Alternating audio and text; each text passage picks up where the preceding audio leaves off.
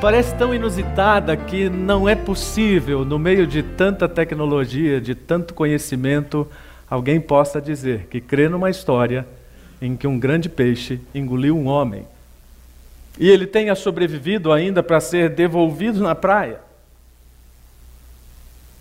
A grande questão é se cremos ou não cremos nesse relato, porque muitos dos cristãos, ou pelo menos dos ditos cristãos, têm essa história por alegórica ou fantasiosa.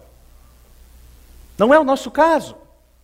Nós cremos convictamente que isso não é história de criança. E a nossa referência é o próprio Jesus. Jesus disse que o ministério dele era semelhante ao ministério de Jonas. Ninguém discute a historicidade de Jesus. Por extensão, se Jesus disse, nós também não temos como discutir a historicidade de Jonas. E a realidade dessa história, que é uma das muitas histórias. Domingo passado eu disse: nós precisamos conhecer as histórias. As histórias da Bíblia, aquelas que nos parecem as mais difíceis, incríveis ou incríveis mas porque, na verdade, elas não estão contando somente a história das pessoas. Elas estão contando a história de Deus. A Bíblia é a história de Deus. E quando nós não conhecemos a Bíblia, por extensão, não conhecemos a Deus. Aliás, há que se dizer, o conhecimento dos crentes dos nossos dias da palavra de Deus é, ó, cada vez menor. Aqui no Brasil nós não temos muitas pesquisas sobre isso, mas os americanos gostam muito de fazer pesquisa sobre tudo. E um país de berço protestante, então eles têm pesquisa de todo tamanho. Por exemplo, numa pesquisa recente ficou evidente que a maior parte dos americanos não sabe quais são os cinco primeiros livros da Bíblia. De um país que se diz protestante. Mais ou menos 12% desses mesmos cristãos acham que Joana Dark foi esposa de Noé e que Sodoma e Gomorra eram marido e mulher. Nesse nível de conhecimento fica difícil pensar que é a pessoa de Deus que está em evidência. Talvez para nós seja mais atrativa aquela série do Morgan Freeman na televisão. O conhecimento de Deus. Eu não sei se você já se deu ao trabalho de assistir. Como cultura geral, pode assistir. Como conhecimento de Deus, zero. Porque o propósito dele não é revelar Deus. O propósito dele não é contar a história de Deus, é justificar a necessidade do divino no ser humano por uma perspectiva não cristã, não bíblica e não teocêntrica. Nós só vamos aprender sobre Deus quando nós entendermos aquilo que foi dito no domingo passado e tem sido repetido aqui neste lugar que na verdade o que nós estamos contando é uma grande história. Nós estamos nos referindo a uma metanarrativa, a qual todas as histórias devem responder. E se nós não entendemos assim, nós vamos ter dificuldade de compreender a própria revelação de Deus. Nós nos enxergamos nessas histórias e nós enxergamos Deus nas histórias. Porque essa é a grande história. E não é à toa que os filósofos do nosso tempo gastem tanto verbo para questionar isso e para dizer: não existe mais metanarrativa.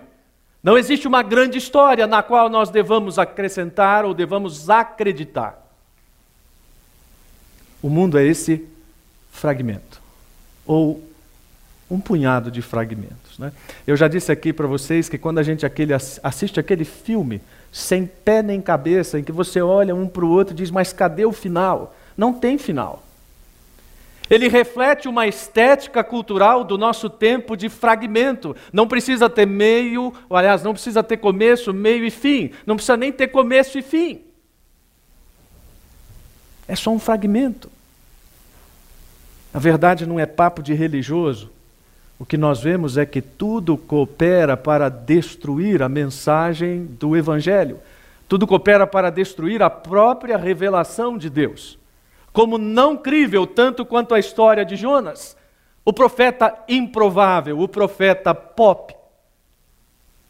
Jonas, vamos fazer um parênteses. Jonas é uma figura peculiar. Talvez todo mundo aqui tenha conhecimento prévio de Jonas.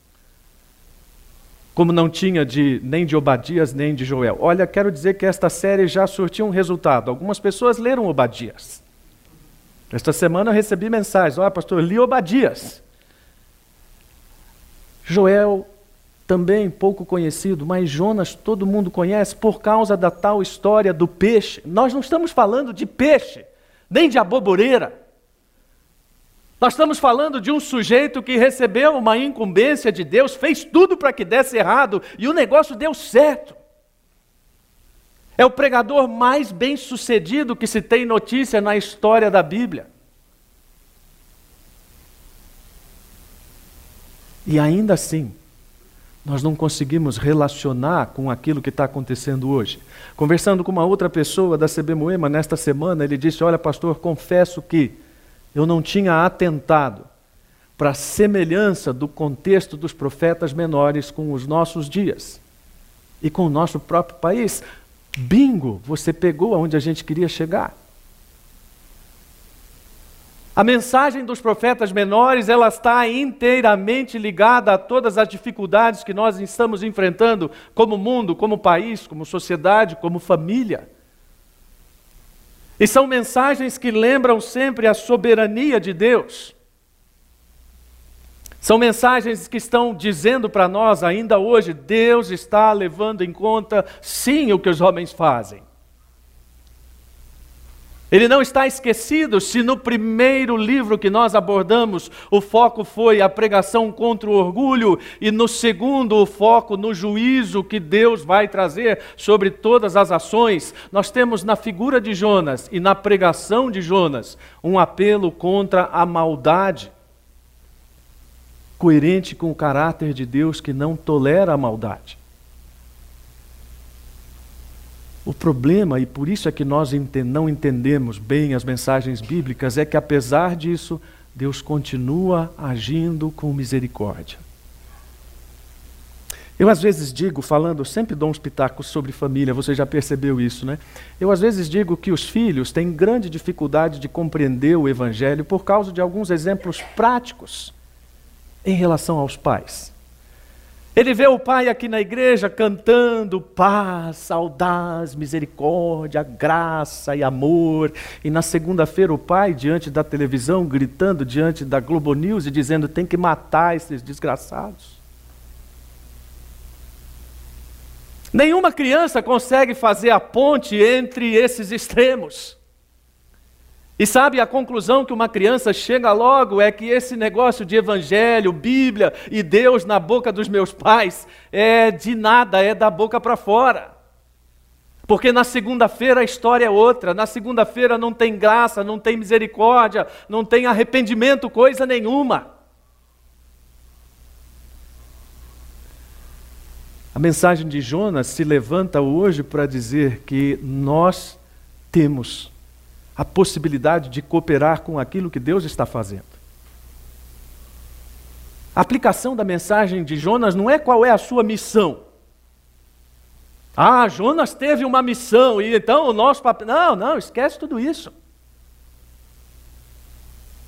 Nossa reflexão hoje é que Deus continua em movimento, é o Deus que está em missão. Nós ouvimos isso várias vezes aqui o ano passado, da boca de diversos pregadores.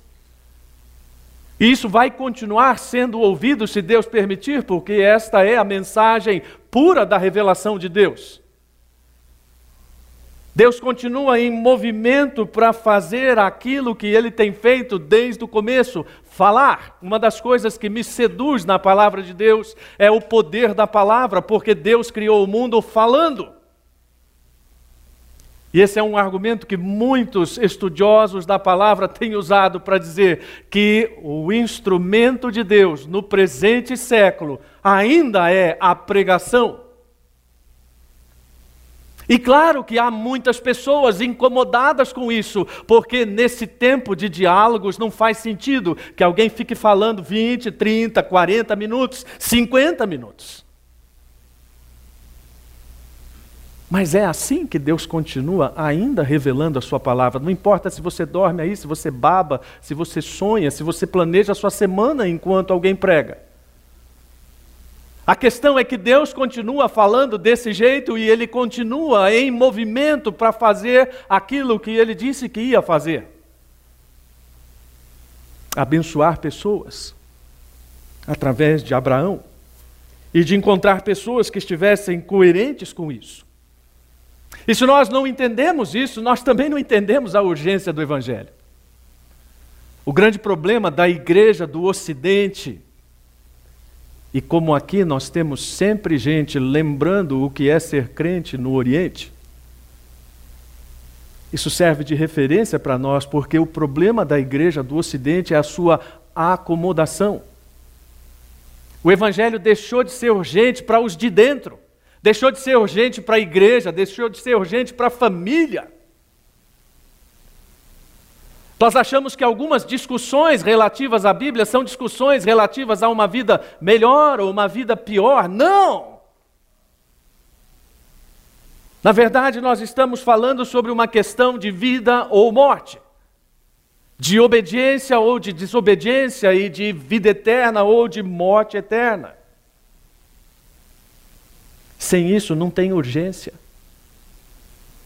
Sem isso, não tem compreensão do que Deus está fazendo. Sem isso, nossa discussão sobre cristianismo vai ser só o que fazer no próximo domingo, se o ar-condicionado vai estar funcionando ou não. Acredito que muitos de vocês conheçam o livro de Mark Diver sobre os novos propósitos de uma igreja saudável. Ele diz no relato, no prefácio do seu livro, que começou essa série provocando a sua igreja, dizendo assim: Bom dia, vocês estão confortáveis? A cadeira está confortável, o cafezinho estava bom, o estacionamento está adequado, o sermão agradou você no domingo passado. É um relato longo. E depois de todas essas provocações, ele diz para a igreja: só que nada disso diz respeito ao que é uma igreja saudável. Nada disso diz respeito àquilo que nós estamos fazendo por Deus ou não estamos fazendo.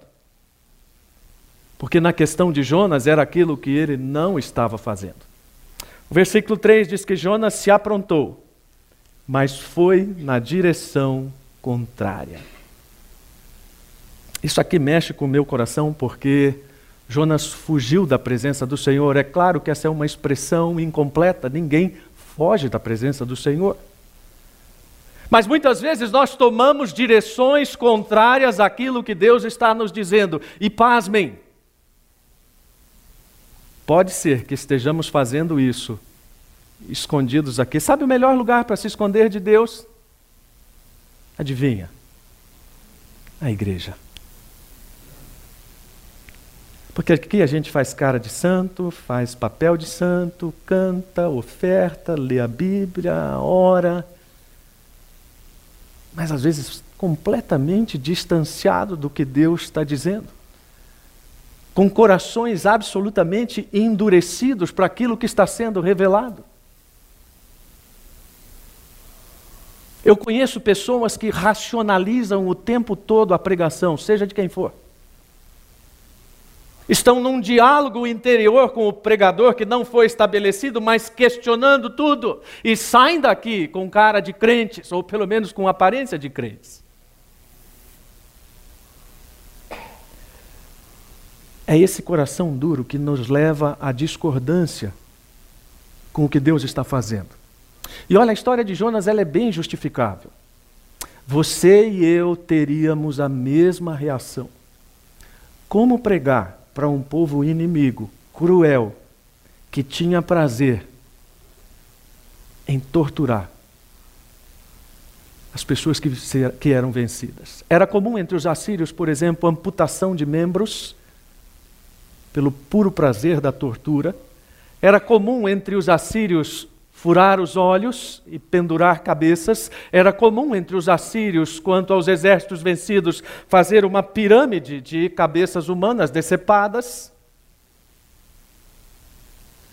É para esse povo que Deus está dizendo para Jonas: vai lá e diga para eles se arrependerem. Um teólogo sugeriu uma comparação que seria o mesmo que pedir a um judeu, na época de Hitler, ir a Berlim e pregar arrependimento aos nazistas. Nenhum judeu certamente gostaria de fazer isso. Porque o propósito de arrependimento de Deus seria confrontado fragorosamente com o seu desejo de vingança e de punição.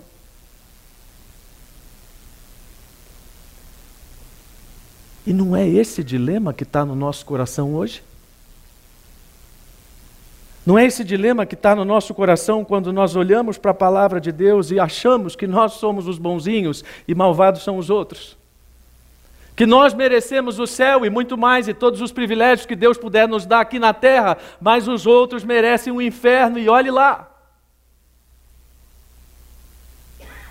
E se essa é a base da nossa espiritualidade, então que espiritualidade pobre nós temos? De ficar o tempo todo dizendo para Deus que nós somos bons, que nós somos competentes, dedicados, conhecedores, vitoriosos e blá blá blá, e blá blá blá.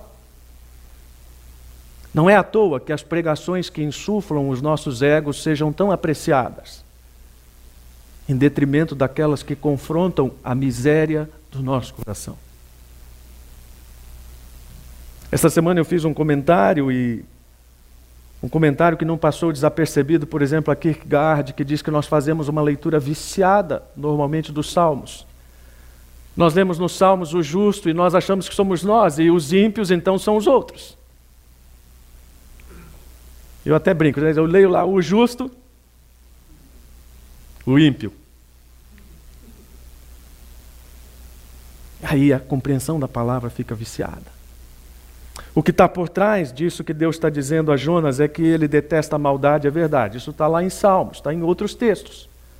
O Senhor odeia a maldade, nenhum orgulhoso vai ficar na presença dele. Isso é verdade, mas ele também está dizendo lá em 2 Pedro 3,9 que, na verdade, o Senhor não demora em cumprir sua promessa, como pensam alguns. Pelo contrário, ele é paciente por causa de vocês. Olhe por causa de vocês. Não deseja que ninguém seja destruído, mas que todos se arrependam. Não sabemos se Pedro está reverberando Ezequiel, porque Ezequiel também disse isso em nome de Deus. Tão certo como eu vivo, diz o Senhor soberano, não tenho prazer algum na morte dos perversos.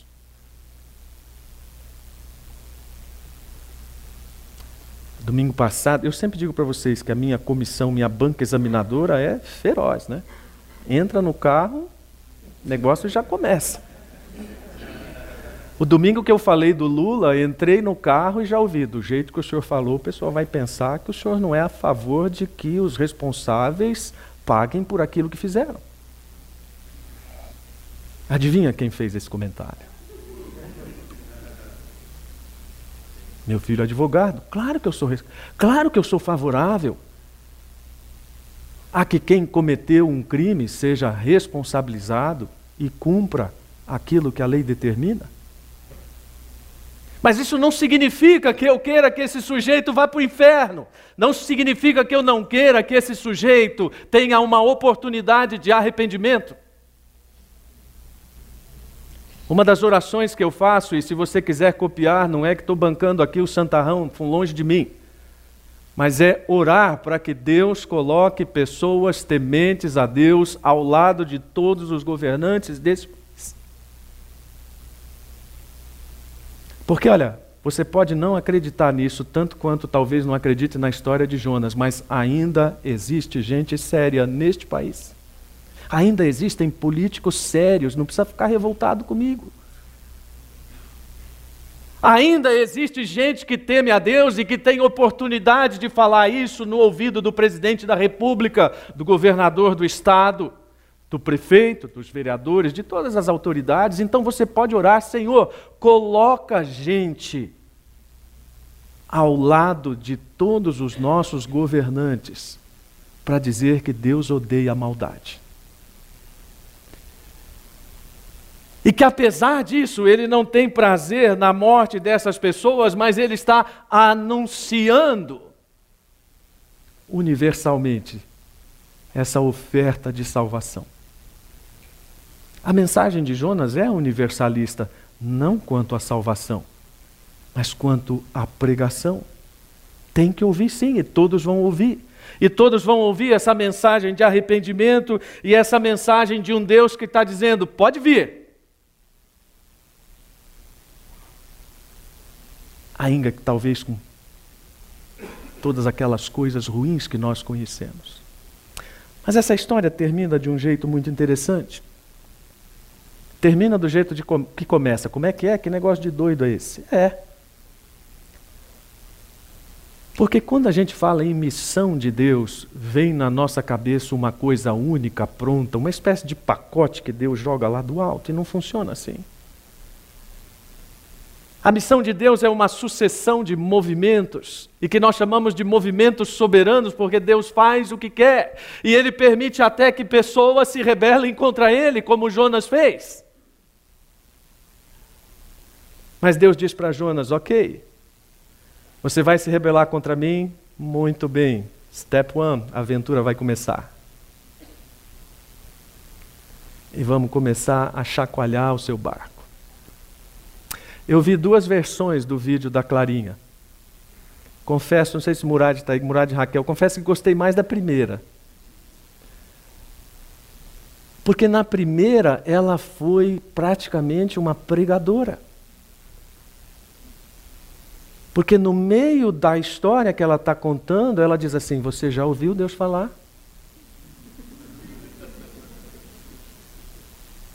Ainda aponta o dedinho assim: Você já ouviu Deus falar?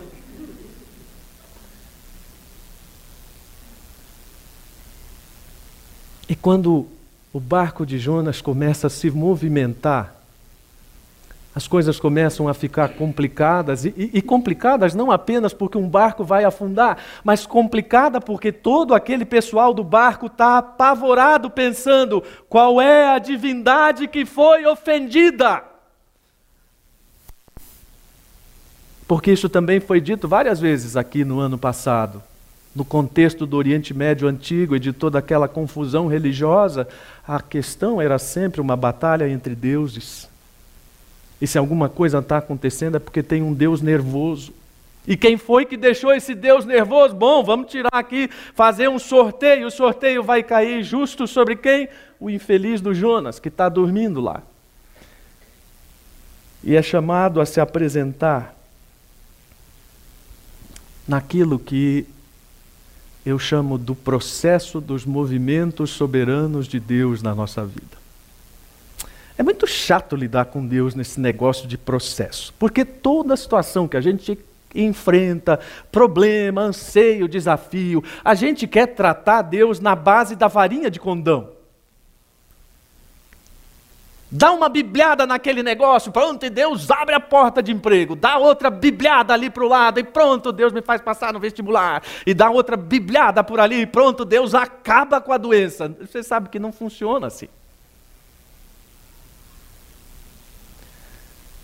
Os movimentos de Deus na nossa vida nos parecem slow motion demais. Às vezes parece que Deus está parado. Uma sensação semelhante àquela quando você está no metrô, né? o metrô para na estação, um trem se movimenta e você pensa que o seu está movimentando também, mas aí o outro vai embora e você vê que você está parado. Já passou por isso?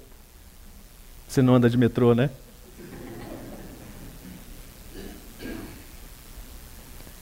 Eu fosse você amanhã eu andava, só para ver o que é esse negócio. Para você entender como às vezes a gente pensa que Deus está acelerando a vida da gente e na nossa ótica nada está acontecendo, mas tudo está acontecendo, porque enquanto isso Ele está trabalhando para que você perceba como é que funciona a, mente dele. Para que você perceba, dentre outras coisas, que a, a vida não gira em torno de você ou em torno de mim. O maior problema dos crentes do nosso dia eu chamo de umbigocentrismo. Uma visão de mundo baseada no próprio umbigo.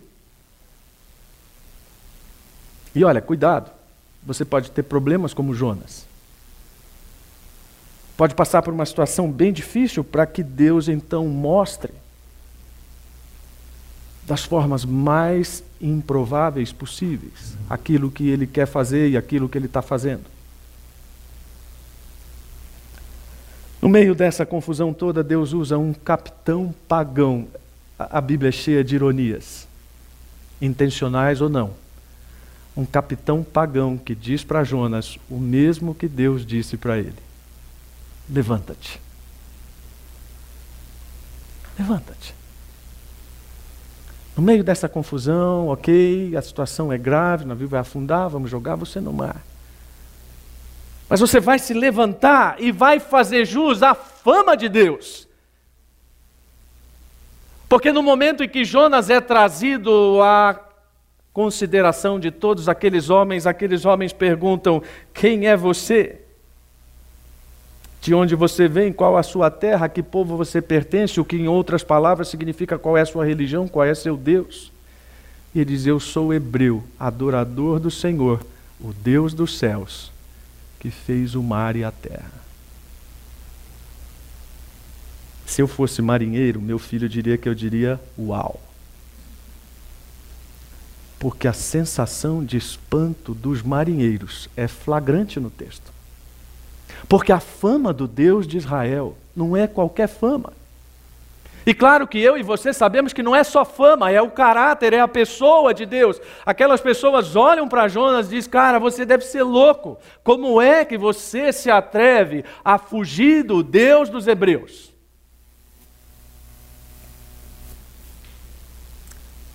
Há uma crônica do Luiz Fernando Veríssimo, inteligentíssimo por sinal. Né? O nome da crônica é Fora Isso. Fora Isso. Pode procurar na internet, você vai se divertir lendo. E o argumento dele é como às vezes nós usamos um detalhe absolutamente irrelevante para colocar no topo da nossa argumentação. E ele começa dizendo: Mussolini foi o primeiro grande ditador fascista, matou muita gente. Fora isso, fez com que os trens andassem no horário na Itália. Hitler foi a esse fascínora que a história conhece, matou milhões de judeus. Fora isso, controlou a hiperinflação da Alemanha. Você percebe como isso funciona para um lado e para o outro? Como isso está presente nas palavras de Jonas que diz: Eu sou adorador do Deus. Fora isso, eu estou fugindo de um negócio grandioso que ele quer fazer.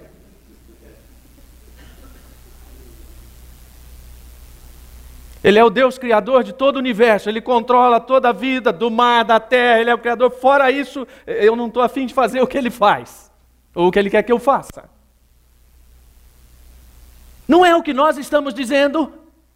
Ok, nós conhecemos o Evangelho, ok, nós conhecemos a verdade, nós cremos em Cristo, cremos em tudo isso que você fala aí, pregador. Fora isso, não queremos fazer nada disso. Fora isso, nos deixa aqui na nossa vida de acomodação nos deixa aqui para discutirmos aquilo que gostamos ou não gostamos. Aliás, eu tenho pavor quando as discussões sobre cristianismo e igreja se baseiam nisso do que eu gosto e o que eu não gosto. Porque a rigor, eu não gosto de quase nada do que diz respeito ao Evangelho. Você fala, oh, que herege, vamos mandar esse cara embora. Não. Eu não gosto de ser confrontado pelo meu pecado. Eu não gosto de ser confrontado pelo meu orgulho. Não gosto de ser chamado ao arrependimento quando eu sei que falhei. Não gosto de admitir minha culpa. Não gosto de admitir que uma vida não centrada em Cristo trará todos os prazeres para mim, mas não trará prazer a Cristo. Então não gosto. Mas sou obrigado a me despojar de tudo isso porque Deus vai nos movendo nesse processo que eu mencionei, para que eu, como Jonas, reconheça o caráter de Deus. E Deus foi reconhecido por aquelas pessoas que não criam. E Jonas também o reconhece, mas depois de passar pelo inferno. Essa história, pelo menos a de hoje, termina com salmos. Com um salmo. Quando Jonas então é engolido e está lá no ventre do peixe, ele ora a Deus. Ele literalmente vai ao inferno, porque essa é a palavra usada para fazer a relação. E é interessante porque se ele vai pregar para que pessoas não estejam nessa condenação eterna, é como se Deus desse uma prévia para ele. Você vai descer a profundidade para entender para onde eu não quero que essas pessoas, para quem você vai pregar, vão. Processos de compreensão processos de aquisição daquilo que Deus está falando, processos de reconhecimento. Essa não é uma oração propriamente de livramento. Oh, Deus, obrigado porque você me livrou. Não, eu chamo de oração de alto nível. O que é que é oração de alto nível? Aquela que você consegue fazer acima do seu interesse pessoal. Deus, eu não conquistei aquela posição que eu queria. Mas eu quero honrar o Senhor, porque o Senhor conhece todas as coisas. Não fechei aquele contrato que era tão valioso para a minha empresa. Não tem problema, o Senhor é dono de todos os contratos. A minha família não está aquela maravilha, não tem problema, eu continuo honrando o Senhor e buscando entender os teus movimentos soberanos na minha vida. São processos em que Deus vai nos dobrando e vai nos colocando de joelhos para nós admitirmos que, mesmo no sofrimento, Ele está trabalhando incansavelmente para que nós entendamos o caráter dele. Há um documentário, eu não sei dizer para você aonde está, não sei se é Netflix, não sei se é alguma operadora de TV paga, com uma série de entrevistas com sobreviventes do Holocausto. Do Holocausto é atual. Mas uma me chamou a atenção. O nome do documentário é A Pianista do Apartamento número 6. Uma senhora de 109 anos, lúcida, tocando bar e dizendo que foi bênção de Deus ela passar por tudo que passou. Você fala, não, isso é insanidade. Não é. Pode ouvir o depoimento dela. Porque na verdade você vai concluir, assim como ela, que o sofrimento ele ajuda a aumentar a nossa percepção dessas ações misericordiosas de Deus. Ele vai mudando nossa forma de enxergar as coisas e, consequentemente, vai mudando nossos focos. Um teólogo observou que a jornada de Jonas foi descendente, literalmente. De Jope para o navio, do navio para o porão, do porão para o fundo do mar e do fundo do mar, na linguagem bíblica, as portas do inferno. Na verdade, isso é uma síntese, ou melhor, isso é sintetizado na frase de Warren Wiersbe. Se você vira as costas para Deus, a única direção em que você pode ir é para baixo. Jonas diz então: Eu vou olhar para o Senhor, eu vou olhar para o teu santo templo. Ou seja, eu vou fazer uma oração. Olhar para o templo nessa, nesse contexto tem o significado de se voltar para Deus. Eu vou admitir a minha culpa e eu vou passar a entender como é que esse amor leal funciona de uma tal forma que eu não o abandone. E assim ele faz.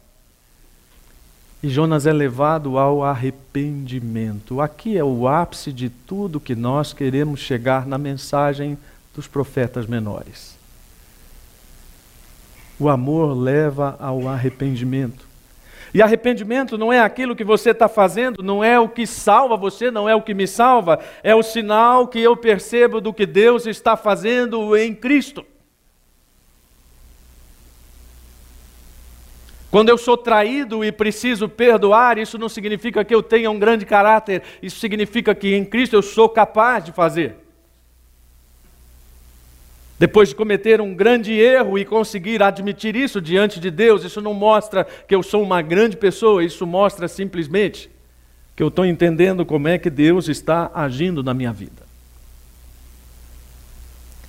Depois de toda essa saculejada,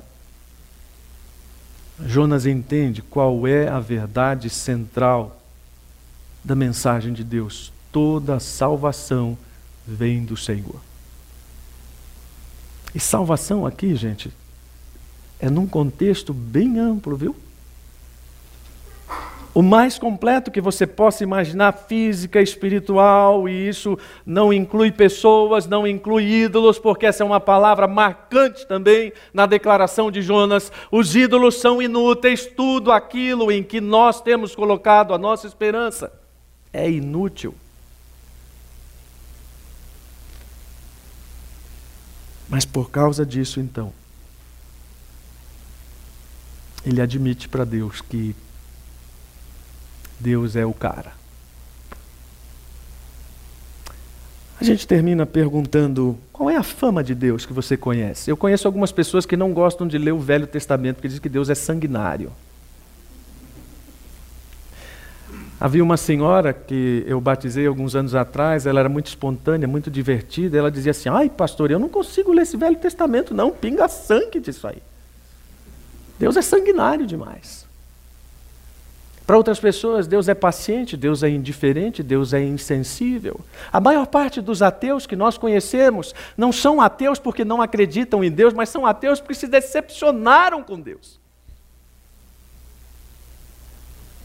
Porque para essas pessoas a fama de Deus é que ele é insensível, mas para nós que conhecemos o caráter de Deus, nós entendemos que Deus é poderoso, paciente, misericordioso, salvador. Você o conhece? Vou fazer que nem a Clarinha. Você já ouviu? Você o conhece? Ou você só ouviu a fama de Deus? Do que precisamos para cooperar com o que Deus está fazendo? Do que precisamos para entender a urgência do que Ele está fazendo?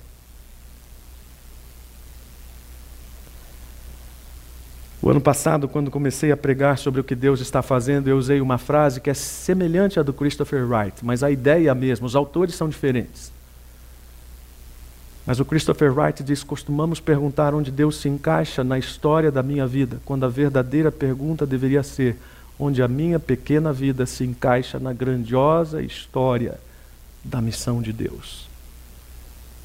Abaixe a sua cabeça. E deixe essas palavras reverberarem e fazerem o sentido que o Espírito Santo quer dar. Procure identificar suas zonas de conforto. Procure pensar em tudo aquilo que Deus tem chamado você a fazer, mas você tem relutado. Procure pensar naquelas pessoas que você talvez deseje o pior, muito, muito embora não fale sobre isso. Mas você compreende que essa não é a intenção de Deus em relação a elas.